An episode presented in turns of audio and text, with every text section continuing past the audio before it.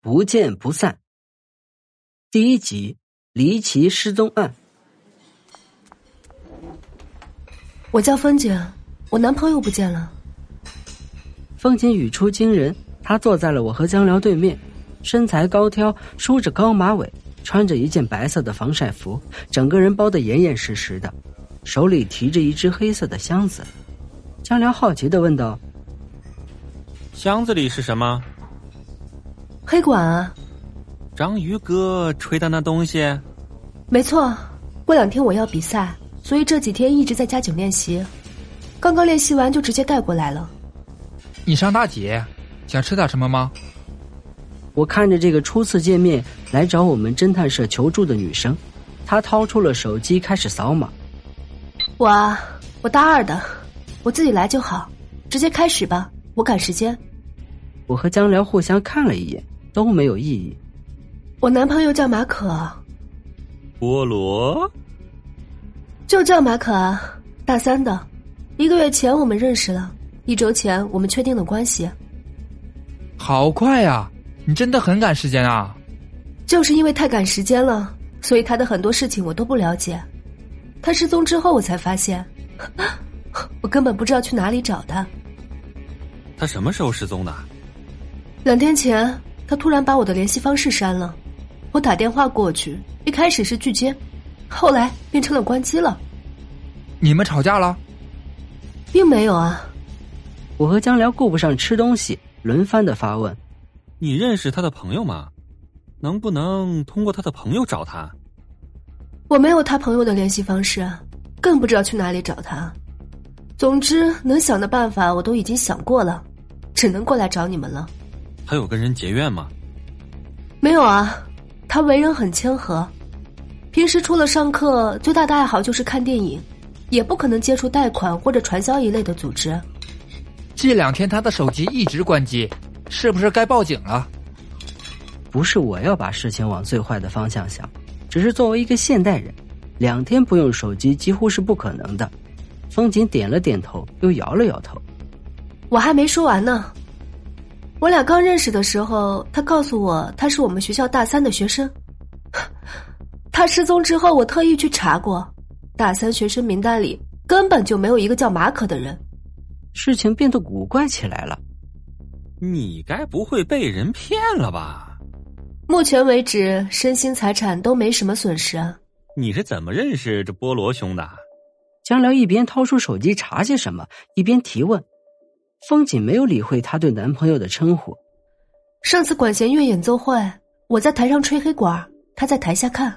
演奏结束之后，她就过来跟我搭讪了。他也是吹黑管的？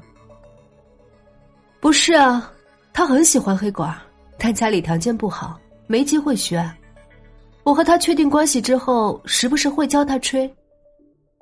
你教他吹黑管的时候，嗯，有没有什么感觉奇怪的地方？什么奇怪的地方？比如他学的很快，一点儿也不像新手。江辽放下了手机，看向风景，风景摇了摇头。他就是新手，我感觉得出来。我知道你在想什么，你觉得这件事跟我参加的黑管比赛有关，怀疑他是我的竞争对手，或者是我的竞争对手派来的，先跟我谈恋爱，然后再闹失踪，目的是让我没心思参加比赛。哼，我可没这么想。不管你有没有这么想，都可以排除这个可能。不是说他的失踪影响不到我的情绪，只是比起这种方式，不如在我比赛当天突然发个信息跟我分手来的有用啊。你最后一次见他是什么时候？我想想，两天前吧，中午十二点左右，我们一起吃的饭。约好下午去管弦社的排练室练黑管，不见不散。排练室，是不是跟活动中心的琴房差不多？我不会乐器，但是陪同学去过琴房，使用是需要预约的，进去的时候还要刷卡。房间做了隔音，里面也会提供一些乐器，不过据说音色一般。是啊，跟琴房很像，该有的设施都有。不过琴房任何人都可以预约。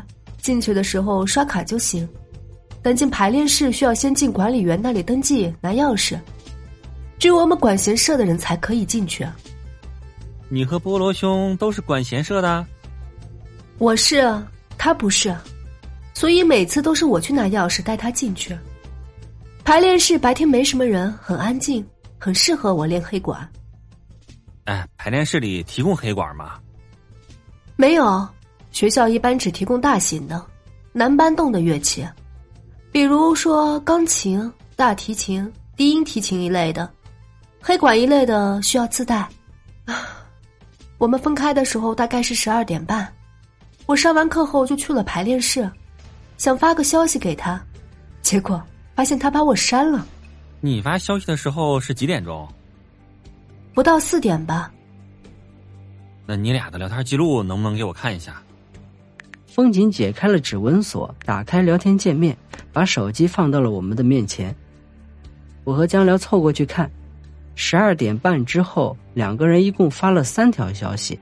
一条是三点二十分马可发出来的，内容很简单：“我去排练室等你，不见不散。”风景回了一个点头的表情包。最后一条消息是风景发出的，内容只有短短的三个字：“你人呢？”聊天框前面一个小小的红色叹号，意思是发送失败。也就是这个时候，风景才发现自己被删掉了，大部分都是语音和视频通话。风景把手机拿了回去。从那天起，我就再也没有见过他。除了你男朋友，还有谁知道你们要去排练室吗？我前男友。